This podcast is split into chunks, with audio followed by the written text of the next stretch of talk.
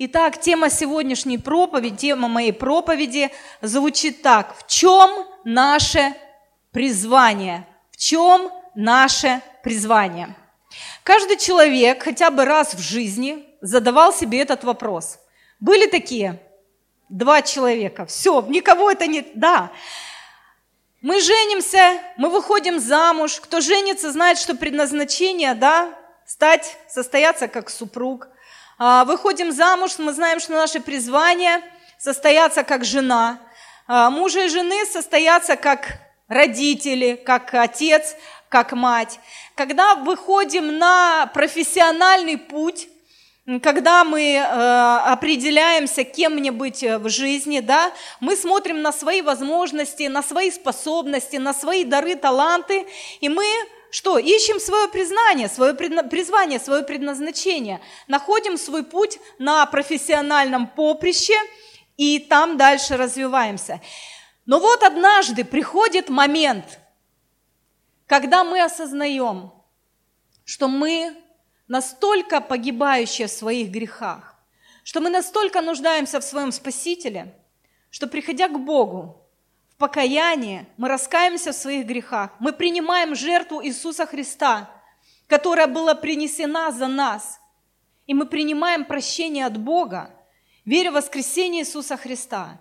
И происходит этот замечательный момент, когда Бог переводит нас из тьмы в чудный свой свет.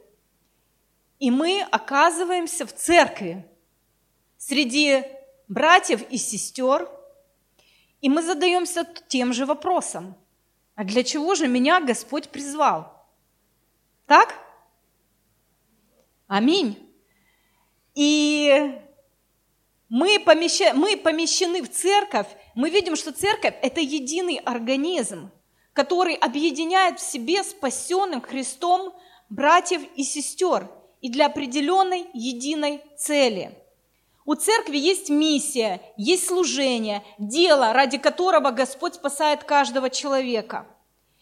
И мы задаем вопрос, а где же мое место? Какой же мой вклад может быть?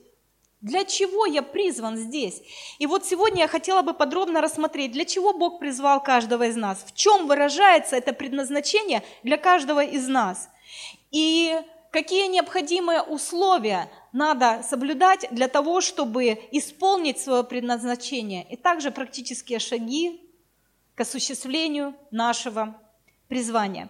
И давайте вместе со мной откроем послание апостола Павла к Ефесянам, 2 глава, с 8 э, по 10 и с 19 по 22 стихи. Вы видите это все вместе на экран. Ефесянам, 2 глава, с 8 по 10 и с 19 по 22 стихи. Здесь написано, апостол Павел пишет, говорит, «Ибо благодатью вы спасены через веру, и сие не от вас Божий дар, не отдел, чтобы никто не хвалился, ибо мы Его творение, созданы во Христе Иисусе на добрые дела, которые Бог предназначил нам исполнять.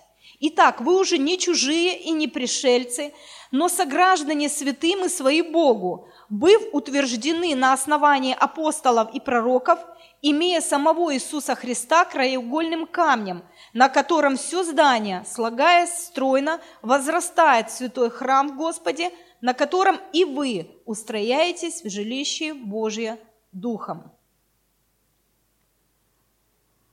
Любой Божий замысел – это великое благословение для каждого человека – и в первой главе апостол Павел начинает перечислять те благословения от Бога, которые приходят в жизнь человека. В первой главе, в четвертом стихе речь идет о том, что о великом благословении избрания. Вы прямо в своих Библиях подчеркните, потому что это пять основных благословений. Благословение избра... избрания, потому что слово говорит, так как Он избрал нас в Нем прежде создания мира – пятый стих, предопределив усыновить нас, то есть э, э благословение усыновления. Мы стали детьми Божьими, у нас теперь Бог является нашим Отцом. Третье благословение, это в седьмом стихе. Речь идет об искуплении кровью Его, то есть в котором мы имеем искупление кровью Иисуса Христа, прощение грехов. Следующее, благословение Духом Святым. 13 стих говорится о том, что мы запечатлены обетованием, э, а, обетованным Святым Духом. И смотрите, кульминация. Бог благословил нас принадлежностью к церкви. 23 стих. И речь идет о церкви, которая есть тело Его, полнота, наполняющая все во всем. Он поместил нас в церковь в одно тело, объединив нас в одно целое. То есть самое великое благословение, которое может иметь человек, это быть спасенным и принадлежать к церкви. Поэтому мы с вами – это самый счастливый, блаженный народ. Аминь. Аминь. Блажен – это и высшая мера счастья. То есть мы действительно счастливый народ. Это масса людей. Они томятся, не знают, как жить. Люди несчастны, потому что они находятся вне, за пределами Дома Божьего. Они оторв... А, оторваны от Творца. Но мы действительно счастливый народ, то, что мы имеем спасение, мы имеем такие великие благословения от Бога, и мы помещены в церковь.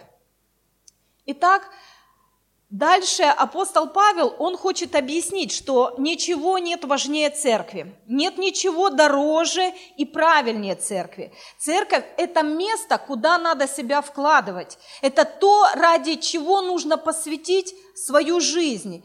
И вы знаете, мы как-то научились ценить спасение. Мы э, в счастье прибегаем к своим родным и близким, мы говорим, я спасен, Господь простил грехи, или Господь меня освободил от грехов. И многие другие как-то недооценивают э, свою принадлежность к церкви. Но Бог, Он явно говорит, что я поместил, Он показывает это великое благословение, и я поместил тебя в эту церковь для определенной цели. После покаяния я не забираю тебя на небо. После покаяния мы все остались здесь, на земле, для чего? Смотрите, вторая глава, 8 стих, это базовое наше место из Писания. Говорится, «Ибо благодатью вы спасены через веру, и это не от вас, а Божий дар». То есть Бог нас спас. Для чего? 9 и 10 стих. «Не отдел, чтобы никто не хвалился, ибо мы Его творение, созданы во Христе Иисусе». Для чего это все? На добрые дела, которые Бог предназначил нам исполнять. Бог спас каждого из нас для того, чтобы мы, находясь в Его теле, исполняли добрые дела. То есть мы предназначены Богом, наша жизнь предназначена для того, чтобы мы исполняли добрые дела. И эти дела, они направлены на созидание церкви. 20 20, 19 э, по 22 стихи.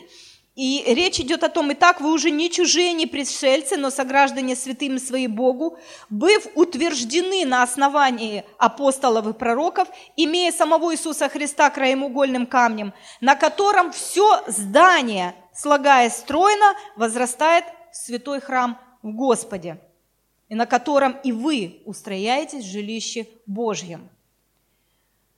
Призвание каждого верующего заключается прежде всего в исполнении добрых дел перед Богом. И эти добрые дела, они направлены на созидание церкви. Самое большое добро, которое человек может сделать, это созидать церковь, и это Божий замысел. И каждый из нас, и я в том числе признан, призвана Богом для того, чтобы созидать церковь. Кто-то сказал «Аминь».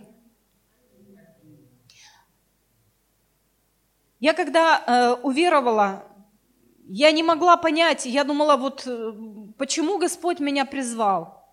Ни вида, ни величия, и общество не принимало. Я думаю, ну, ну, ну для чего? Я ходила искала вопрос. И почему я помещена в церковь? Почему я уверовала именно в городе Сочи? Ну не могла я покаяться в Киеве? Ну могла, или в другом городе. Почему, почему меня окружают вот именно вот такие вот люди? Вот, ну, э, и не все мне люди понятны. И э, я хочу сказать, что не каждый человек мне приносит радость. Вот почему вокруг таких людей Господь не ошибается. Он выбирает каждого человека именно в том месте, которое Он посчитал нужным. И помещает в семью братьев и сестер именно среди тех, кого Он посчитал нужным. И также дети рождаются. Родители что, выбирают детей? Это сюрприз, когда рождается. Даже пол не могут определить. Идут на УЗИ, думают, сейчас будет сюрприз. Ну кто что, он или она, мальчик или девочка. А потом растет ребенок, и что происходит? Мы с ним знакомимся и познаем его. Мы узнаем его, а он узнает нас. Мы не, мы не закладывали эту программу в них. Мы не программировали, какими они должны быть. Также Господь помещает каждого из нас в свою семью и с определенной целью. Не просто Таня просиживать штаны, а для того, чтобы ты заняла активную позицию – и начала что-то делать, определенное что-то делать, то есть служить для того, чтобы твое служение было направлено на созидание церкви, чтобы была от этого польза церкви. Аминь? Аминь. Церковь – это замысел Бога. Вот в чем ценность церкви? Первое, Церковь создал Господь. Это был его замысел. Это он так решил. И это самый важный его проект, над которым он трудится здесь, на земле. Христос придет не за грешниками, не за погибающими. Христос придет за своей церковью. Церковь – это Божий замысел всего мира. И Иисус сказал, я создам церковь, я создам. И врата ада не одолеют ее.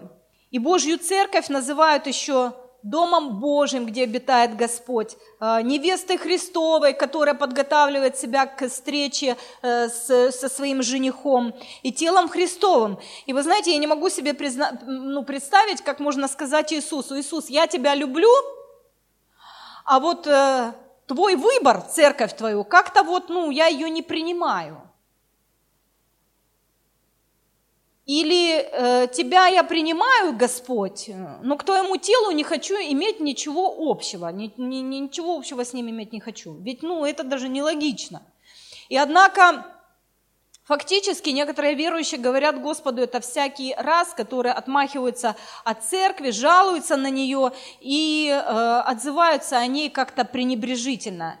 И, к сожалению, многие христиане пользуются церковью, но при этом не испытывают к ней никакой любви и не, э, они не приносят, не вносят никакого вклада. А если еще посмотреть ценность церкви, это когда э, это не просто, что церковь – это создание Бога. Э, церковь любит сам Христос, Он любит ее, Он питает ее, Он заботится о ней. Ефесянам 5 глава с 25 по 27 стихи, здесь послание мужьям, но мы сейчас смотрим на то, что э, каков пример Христос подает. Он говорит, посмотрите на меня, что Христос, я да, возлюбил церковь и предал себя за нее – чтобы осветить ее, очистив баню водную посредством слова и так далее. То есть предал себя за нее, в современном переводе речь идет о том, что он отдал свою жизнь за церковь. Не, подождите, Христос умер лично за меня. Да, но не я один, центр Вселенной, и не я один спасенный, таких, как я, много. Поэтому Христос умер за всю, за церковь, не только за меня – но и за остальных, тех, которые сегодня имеют Божью природу в своем э, сердце, кто возродился от Бога. И Христос придет за своей невестой. И я думаю, что э, мы, глядя на то, как Христос любит свою церковь, как Он ценит ее, мы не можем игнорировать ее.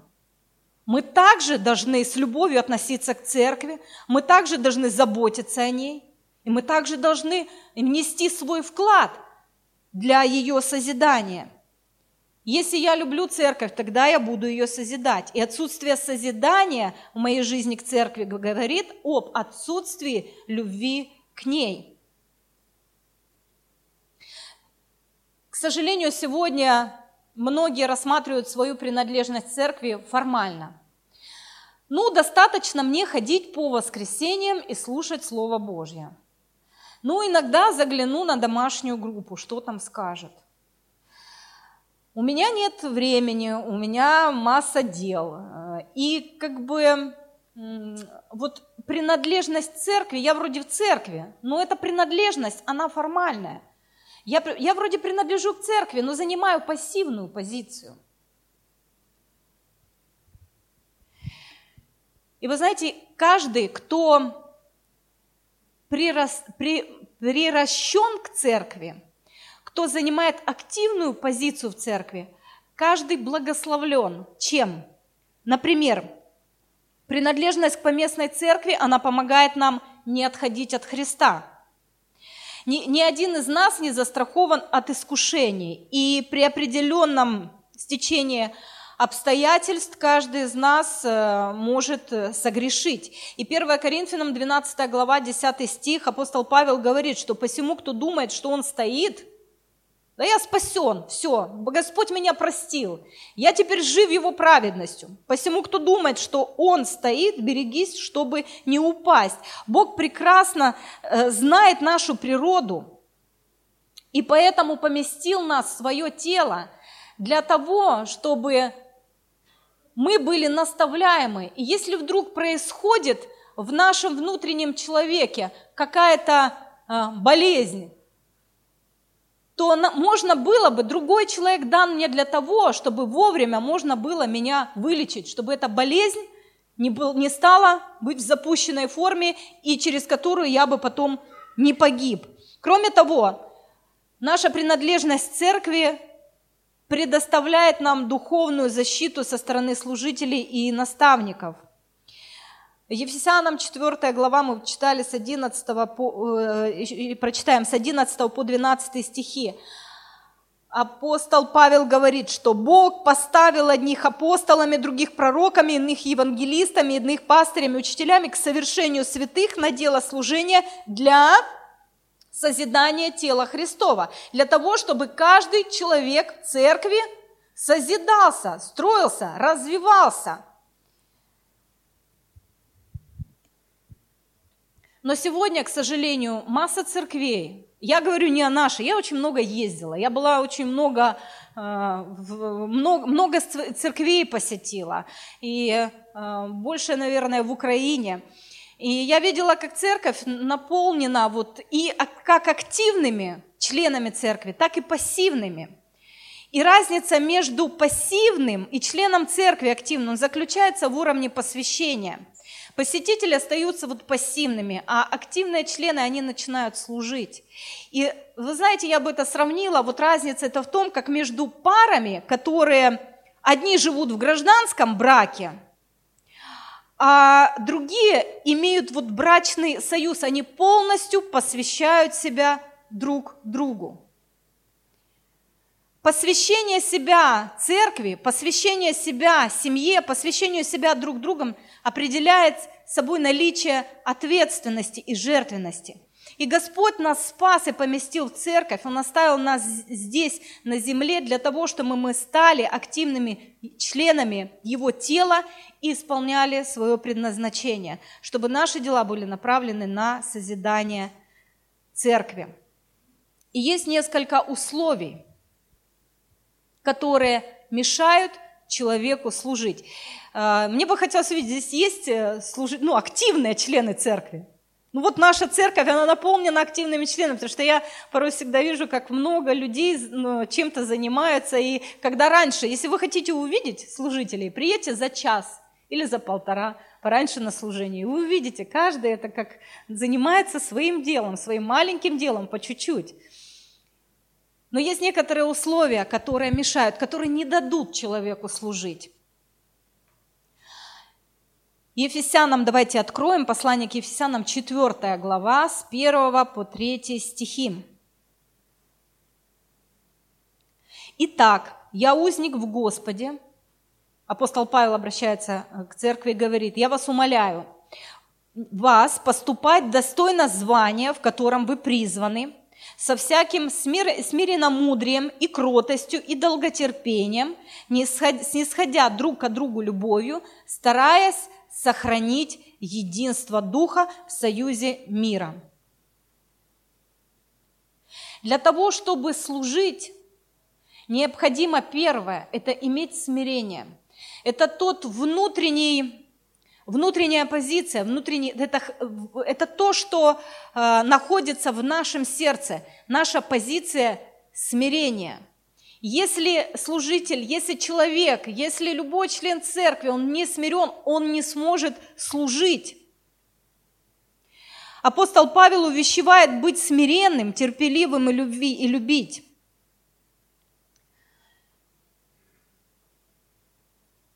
И как бы ни сложились обстоятельства, какие бы люди нас вокруг не окружали, мы призваны для того, чтобы принимать людей такими, какие есть. Гордость не позволяет этого делать. Гордость э, начинает взгляд человека фокусировать на нем самом. И это как огромный барьер, который человек не сможет перепрыгнуть, он не сможет служить если он не займет, если он не будет смиренным. Гордость разрушает церковь, это как яд для церкви. И э, необходимо, чтобы человек имел вот смиренное сердце, был способен учиться, корректироваться и идти дальше –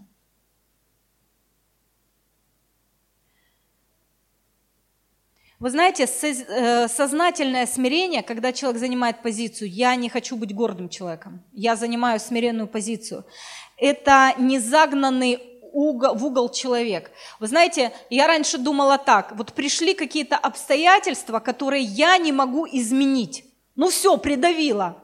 И ты не в силах что-то изменить. И я помню, рассказал, все, Господь, я смиряюсь, да, я принимаю, пусть будет так. Ну, а что уже сделаешь-то? Ты ничего не сделаешь. Так вот, эта позиция, это просто ты принимаешь, ты соглашаешься, да, эти обстоятельства пришли в мою жизнь, но это еще не смирение. Смирение – это тогда, когда у тебя есть выбор поступить так, как я хочу, как я считаю правильным, как я считаю нужным, или как говорит Слово. И вот здесь вопрос выбора – это и есть позиция смирения. Я смиряюсь и поступаю, как говорит Слово. Я смиряюсь и я сделаю, как мне говорит служитель. Иоанна 13 глава с 6 по 9 стих и с 12 по 17. Мы будем очень быстро, потому что времени мало. А, мы помним все ситуацию, когда Иисус перед э, тем, как, перед тем, как его а, возьмут и, и казнят, э, он собрал своих учеников, подошел к Петру Э, Иоанна 13 глава, 6 да, по 9 и с 12 по 17 стих. Подходит к Симону Петру, и тот говорит ему, «Э, Господи, то есть он взял что, полотенце, э, приготовил тазик с водой и говорит, давай, Петр, сюда. И смотрите, что Петр говорит, Господи, тебе ли умывать мне ноги? Иисус сказал ему в ответ, что я делаю, теперь ты не знаешь, а разумеешь после. Петр говорит ему, не умоешь ног моих вовек. Иисус отвечал, если не умою тебя, ты не имеешь части со мной. Симон Петр говорит ему, Господи, не только ноги мои, но и руки и голову. С 12 стиха, когда же он умыл им ноги и надел одежду свою, то возлегший опять сказал им, знаете ли, что я сделал вам? Вы называете меня учителем и Господом, и правильно говорите, ибо я точно то. Итак, если я Господь и учитель, умыл ноги вам, то и вы должны умывать ноги друг другу. Ибо я дал вам пример, чтобы вы делали то же, что я сделал вам. Истинно, истинно говорю вам, раб не больше господина своего, и посланник не больше пославшего его. если это знаете, блажены вы, когда это исполняете. Какова ситуация? Христос говорит, Петр, иди сюда. У меня есть кое-что, я хочу сделать. И когда Петр понял, то он понял задание, что ему надо вытащить свои ноги и предоставить Христу. И когда он понял, в чем будет, какая ситуация, Он говорит, подожди, не-не-не, Иисус, это ты что-то не понял. Слушай, я имею откровение о тебе, что ты сын Бога живого, ты Бог. Я же имею это откровение, мне сам Бог открыл, сам Отец это открыл. И ты что-то неправильно делаешь. Не, ну не тебе. То есть Петр что делает? Он начинает наставлять и учить Христа. Иисус говорит, слушай, вот сейчас не надо, займи смиренную позицию. Успокойся. Нет, я знаю лучше.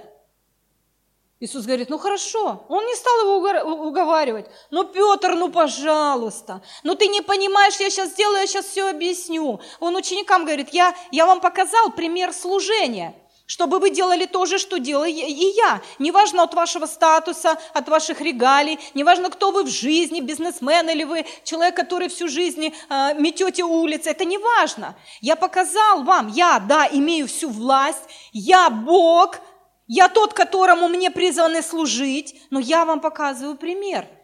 Я также вам служу. Я смирен. Петр, не хочешь?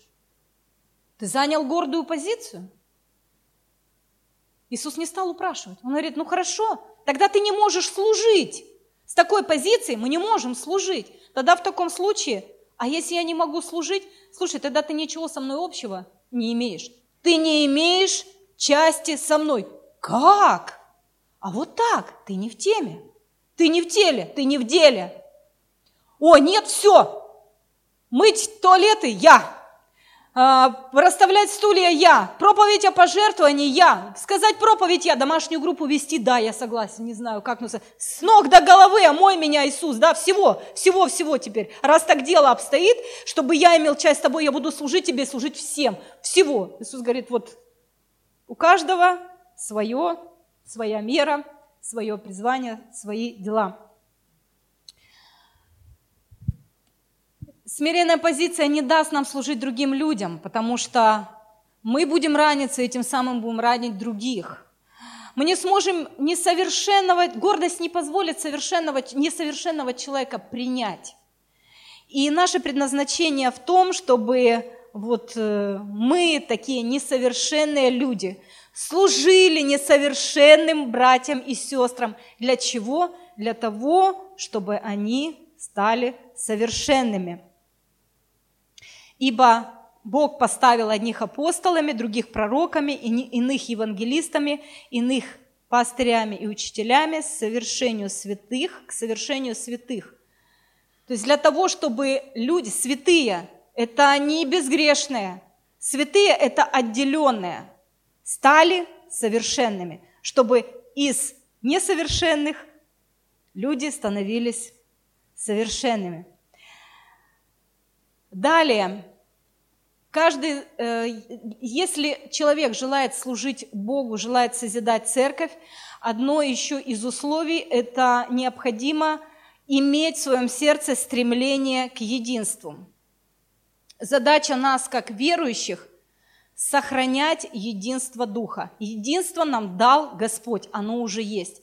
Но наша задача – сохранять это единство –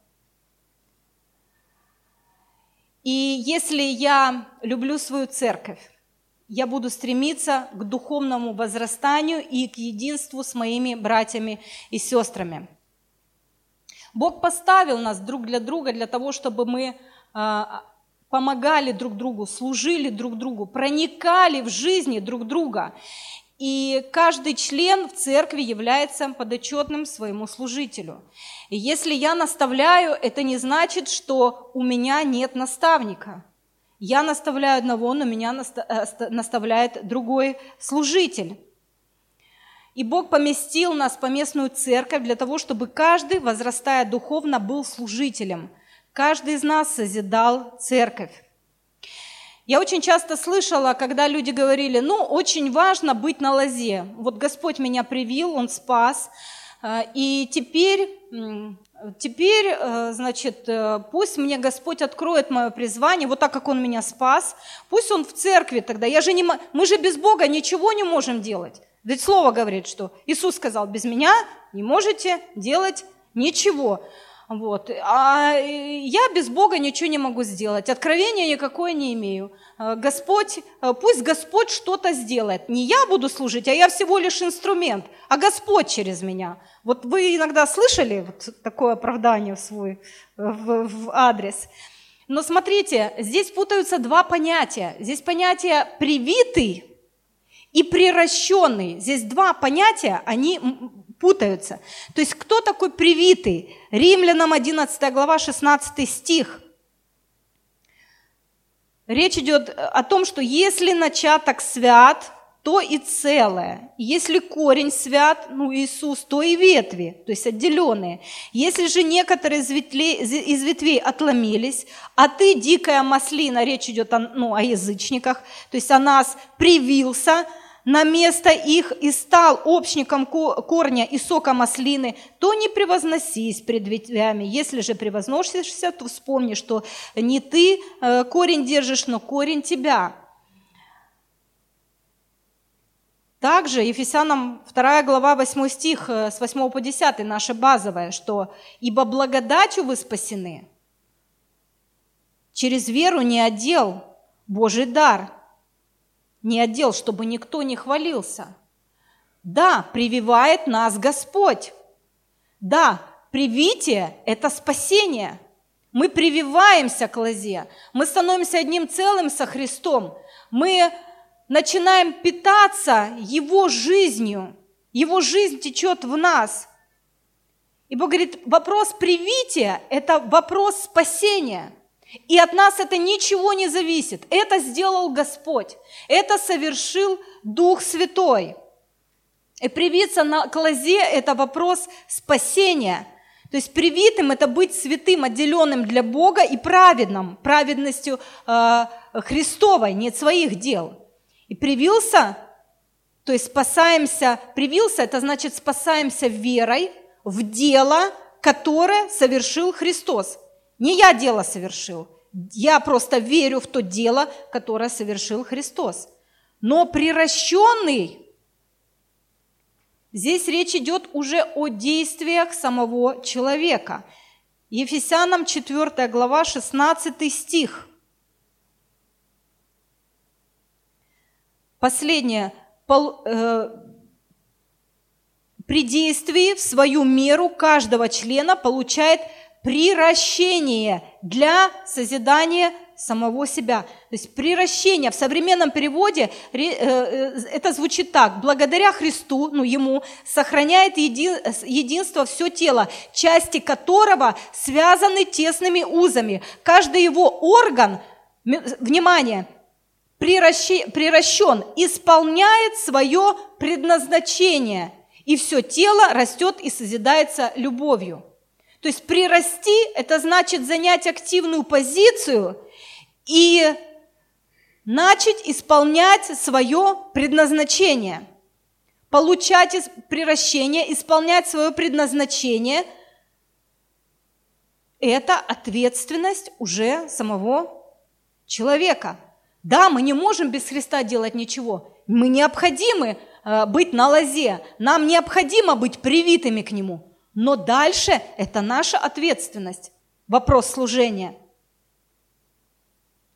Каждый член церкви призван быть активным служителем.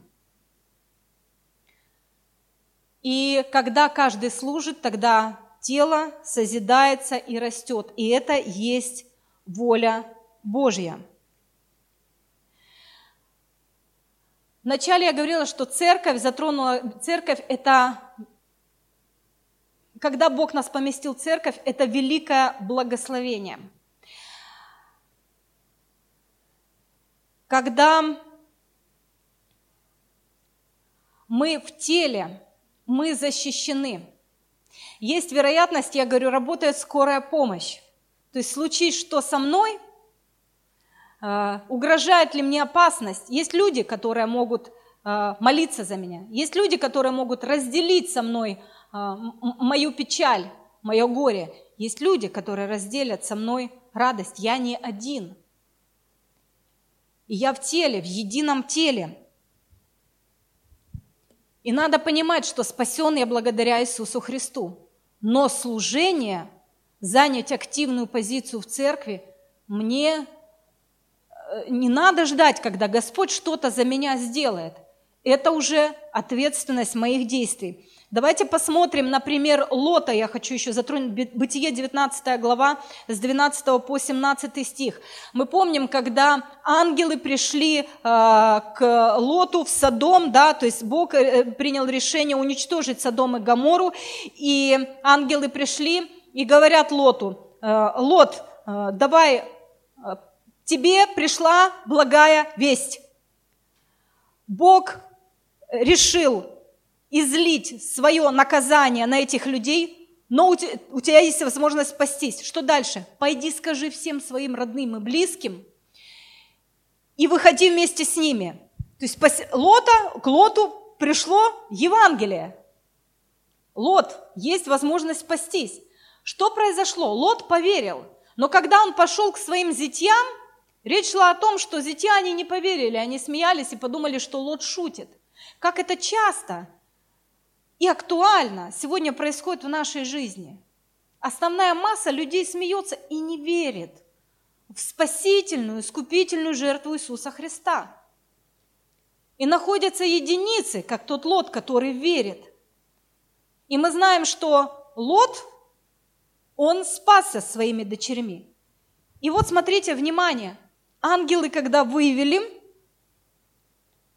когда взошла заря, ангелы начали торопить Лота, говоря, «Встань, возьми жену твою, двух дочерей твоих, которые у тебя, чтобы не погибнуть тебе за беззаконие города». И как он медлил, мужи те, по милости к нему Господней, взяли за руку его, жену его и двух дочерей его, и вывели его, и поставили вне города. Когда же вывели их вон, то один из них сказал, внимание, благая весть пришла к Лоту. Они вывели, говорили, Лот, ты получаешь спасение. Ты не будешь уничтожен со всеми. Ангелы сделали свою работу. И дальше, что они говорят? Спасай душу свою. А теперь, Лот, твое действие. Теперь то, что должен сделать ты. А ты, теперь задача твоя, спасать душу свою. Не оглядывайся назад, не останавливайся в окрестности сей, спасайся на гору, чтобы тебе не погибнуть. Убегай. Убегай как можно дальше от своей прошлой жизни. И чем дальше ты будешь становиться от своей прошлой жизни, тем больше, больше со страхом и трепетом ты будешь совершать свое спасение. Чем, чем, чем больше ты будешь оглядываться назад – чем больше ты будешь вспоминать приятных моментов, тем больше это, возможно, она будет приближать тебя к той прошлой жизни, из которой тебя вывел Господь. Когда мы помещены Богом в тело Божье, Господь говорит, новая жизнь, спасай душу свою, иди дальше, возьми ответственность, начни служить, и пусть все твое служение будет направлено на созидание церкви. И такой путь он ведет нас все дальше и дальше от нашей грешной прошлой жизни.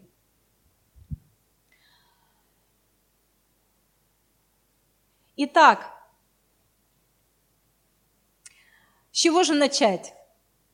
Кто бы хотел быть активным, всегда оставаться активным членом церкви? Все хотят, что мне делать? Ну, а вдруг я, но ну, а вдруг этого недостаточно, да, что я сейчас делаю? А вдруг Господь не то имеет в виду?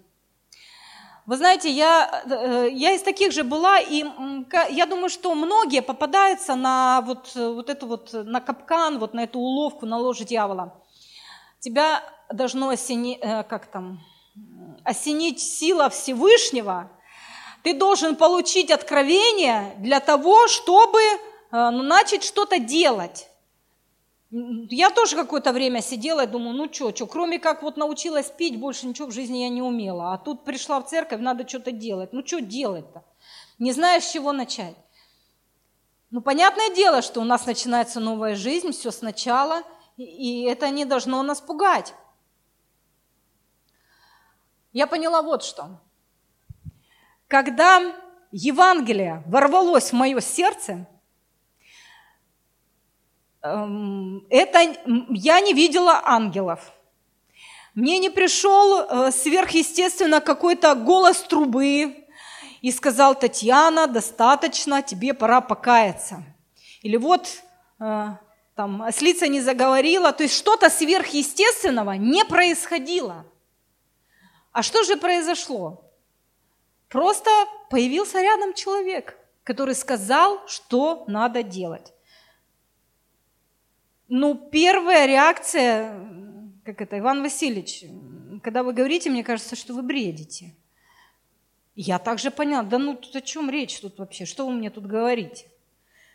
То есть ответ от Бога чаще всего, зачастую приходит через людей,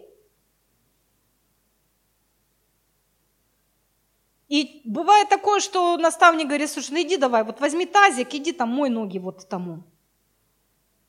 Иван Васильевич, я когда вас слушаю, мне кажется, что-то не то. У меня своя программа, как у Петра. Не-не-не-не-не, это что-то не то.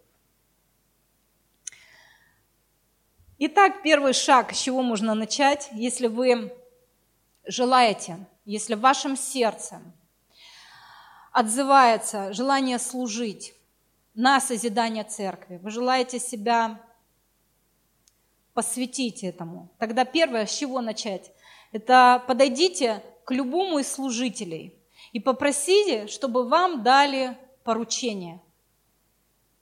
Поручение. Ну, например, там, кипятить чайник в начале служения, или стулья расставлять, или, ну, спросите, что надо, или, может быть, аппаратуру. То есть вот что-то, именно поручение. Не надо рваться в какое-то глобальное служение. И смотрите, какой момент, что в Евангелии от Луки, 16 глава, 10 стих, «Верный в малом и во многом верен, а неверный в малом, неверенный во многом». Бог будет смотреть, как вы исполняете поручения, те, которые мы можем. Может быть, не по, не по моему профи, но Бог будет смотреть на верность, как вы это делаете.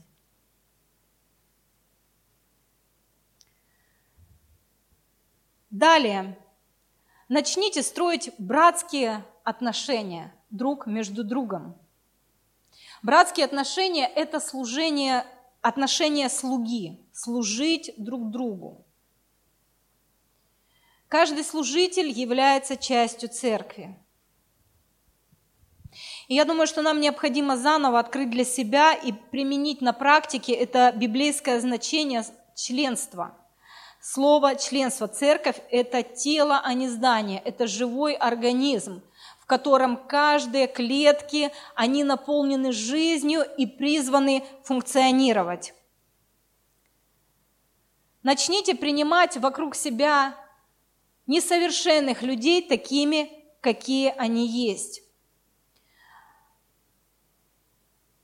Римлянам 14 глава с 1 стиха. Апостол Павел говорит, что, послушайте, немощного в вере принимайте без споров о мнениях немощного в вере. Ну, у меня рисовалась картина, что он какой-то немножечко хиленький, кривенький. А, немощного в вере – это когда он не понимает то, чего ты уже знаешь. Пусть это тебя не, воздраж... не раздражает, пусть это тебя не возмущает, пусть это не позволит тебе превозноситься. Принимай его таким, какой он есть, и служи ему, займи позицию слуги. Вы знаете, когда-то прозвучал вопрос, кого из детей в семье вы больше любите? И мать Джона Уэсли, это английский э, протестантский проповедник, она сказала, у нее очень сложная жизнь, у нее было 19 детей, по-моему, 10 или 9 из них умерли. Она сказала, я когда прочитала, я была удивлена. Я думаю, ну если мне задали вопрос, кого ты больше любишь, ну у меня-то одна дочь, но э, э, у меня речь идет так, то есть у меня были дети, у меня муж уже знает, он говорит, какие, старшие или младшие? Ну потому что у меня нет там ну, ранг, то есть все, все для меня, все родные. И я думаю, ну как, ну, ну всех одинаково люблю. Ну, невозможно, ну как бы, может, по-особенному, но нельзя сказать, что я кого-то больше, кого-то меньше люблю. Но смотрите, что ответила эта женщина. Она сказала, я люблю больше того ребенка, у нее было их 19, кто болеет. И так будет продолжаться до тех пор, пока он не выздоровеет. Я, что значит «я люблю больше»? Я ему служу больше, до тех пор, пока он не выздоровеет. Люблю больше тех, кто ушел из дома, до тех пор, пока не вернется. О, а когда болеет мой брат или сестра, я смотрю, согрешает. Какую реакцию вызывает это во мне?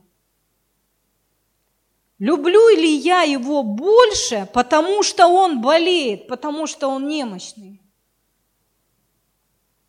Или куда-то исчезает моя любовь?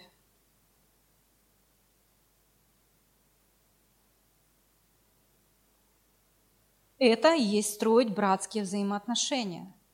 Мы служим тем, кто слабее нас и нам служат те, кто наставлен в вере больше. Галатам 6 глава 6 стих. Наставляемый словом, делись всяким добром с наставляющим. Наставляемым словом – это кто? Кто наставляемым словом? Кто наст... Это мы. А кто наставляющий? Служитель, тот, кто нас наставляет. И речь о чем идет? Что с ним надо делать? Как надо к нему относиться? Делись всяким добром. Каким? Пасторское служение, вообще служение, любое служение – это не, не легкий труд. И порой самый неблагодарный. Нам чаще нравится занимать больше позицию потребителя. Как апостол Павел говорит, я когда был ребенком, я по-младенчески мыслил, делал и так далее. Но пришло время, я оставил младенчество и стал мужем взрослым. Мне, не, мне до недавних пор непонятна была эта фраза, как можно оставить младенчество. Но ребенок, ты ничего не повлияешь на его рост, он вырос и все. Как, ну, это, это естественный процесс. Как можно оставить младенчество? Принятием решений – он говорит, я был потребителем. Ребенок кто? Тот, кто потребляет. Все, хватит, я вырос, я теперь не буду потреблять, я что буду делать? Отдавать. И вот э, люди, которые служат, отдают, есть те, которые потребляют, и должна быть какая-то обратная связь. Отдачи. Чего? С наставляемым, те, кто нам служат, служители, делитесь всяким добром. Каким? Всем на, элементарно научитесь уважать тех людей, которые вам служат. Я очень часто слышу, Петька, Васька. Мне непонятно. Человек служит, и Писание призывает, обратная связь, делись добром, проявляй уважение – Молись за человека, молись за того, кто служит тебе. Разделяй то служение, которое несет служитель.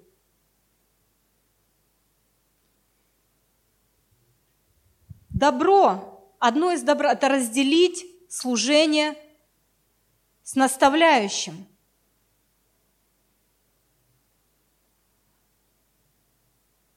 Я когда попала в домашнюю группу, ну, на первый, как там, срок, первые полгода, вторые полгода. Первые полгода я там бежалась, не принимала, говорила, ходить не буду.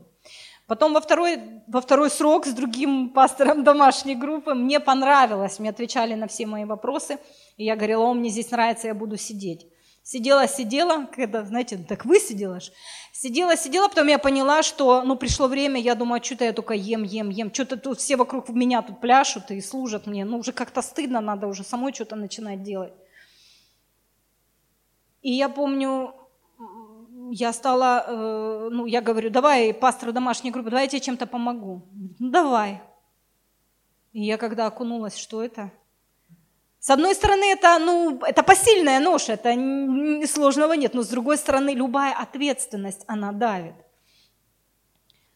Поддерживаем ли мы своих служителей материально? О, простите, но мы же материально содержим наших детей, мы же помогаем материально нашим родителям. А если мы одна семья, то почему мы не, об этом не думаем? Как бы поддержать тому человеку, который служит, который дает свой вклад? Следующее и третий момент – это всегда имейте жертвенное сердце. Жертвенное сердце всем. То есть Римлянам 12 глава, 1 стих говорит, апостол Павел говорит, «Итак, умоляю вас, братья, милосердием Божьим, представьте тела ваши Каким образом? Жертву живую, святую, благоугодную Богу для разумного служения вашего. Жертва временем. Времени, время – это вообще драгоценный дар, который дан нам Богом. Э, его отмечено именно вот э, какое-то строго определенное количество дней.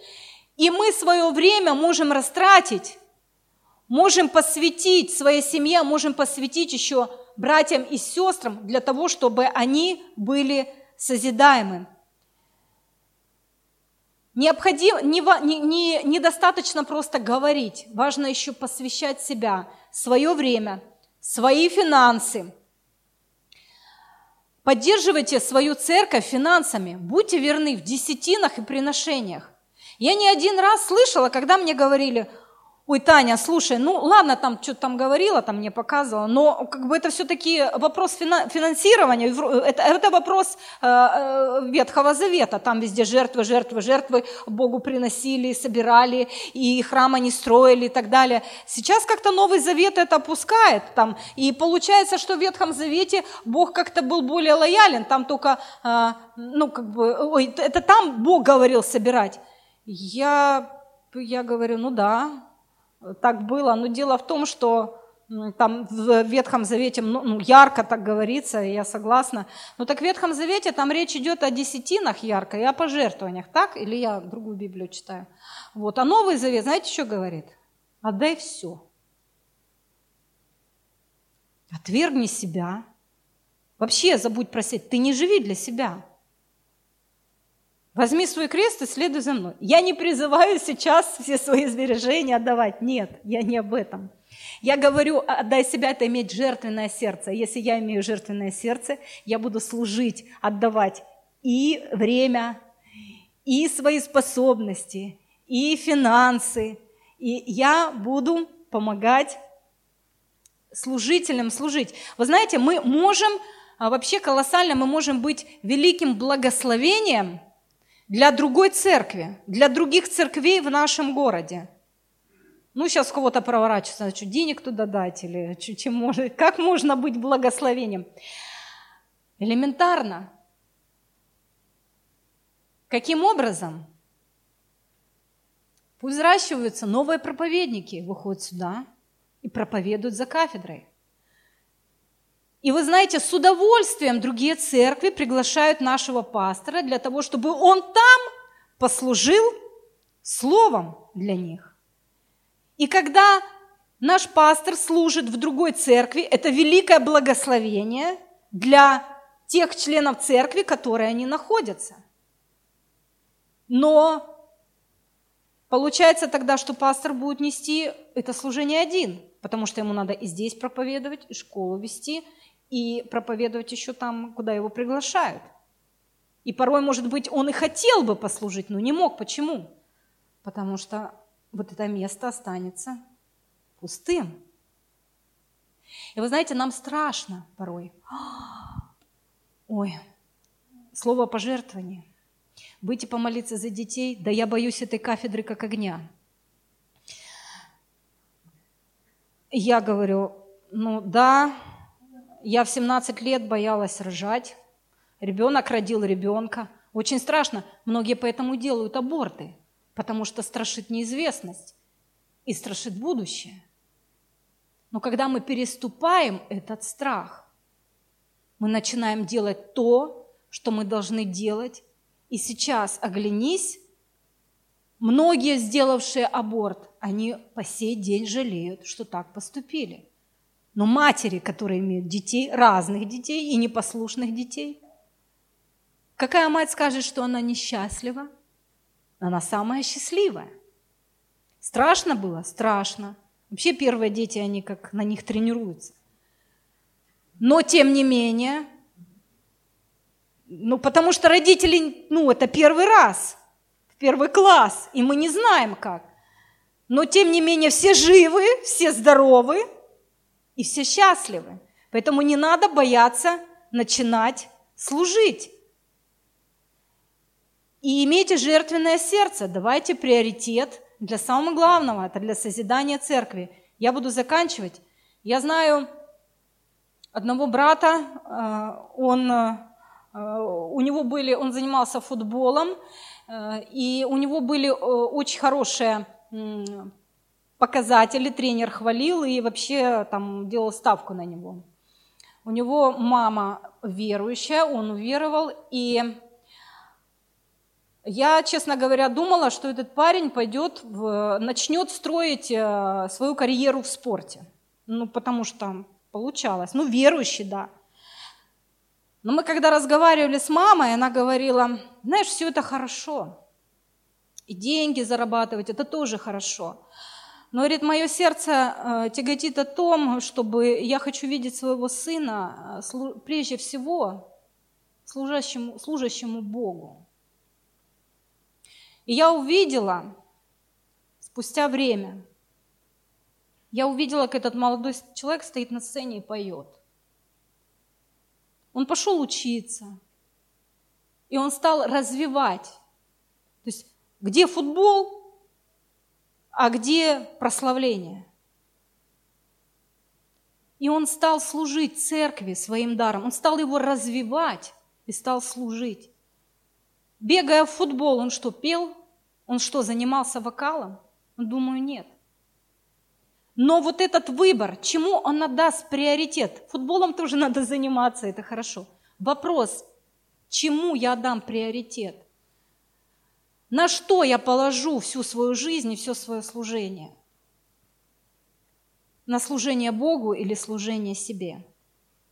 Итак, я бы хотела, чтобы мы запомнили три основных момента. Если вы не знаете, с чего начать. Подойдите к любому служителю, спросите, что делать. Возьмите задания, какие-то задания, и будьте верны в ним. И исполняйте не так, как вам кажется, как Петр, а делайте именно так, как вас попросили. Сделайте именно так, как вас просят. Следующее, подойдите э, к э, пастору вашей домашней группы и скажите, дайте мне человека. Многие же как, приводят людей и потом а, как этот, э, пинг-понг. Я привел, а ты воспитывай. Ну, раз родил, давай, всем страшно. Ну, ничего, давай, начни себя расточать, начни себя вкладывать.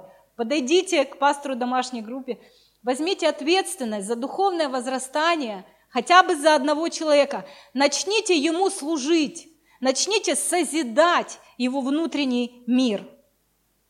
И Третье. Имейте жертвенное сердце. И далее, никогда не останавливайтесь. Если вы уже служите, если вы в каком-то служении, не останавливайтесь на достигнутом, начинайте развивать себя еще дальше. Идите дальше, вперед, не останавливаясь. И да благословит нас всех Господь. Давайте мы поднимемся и помолимся.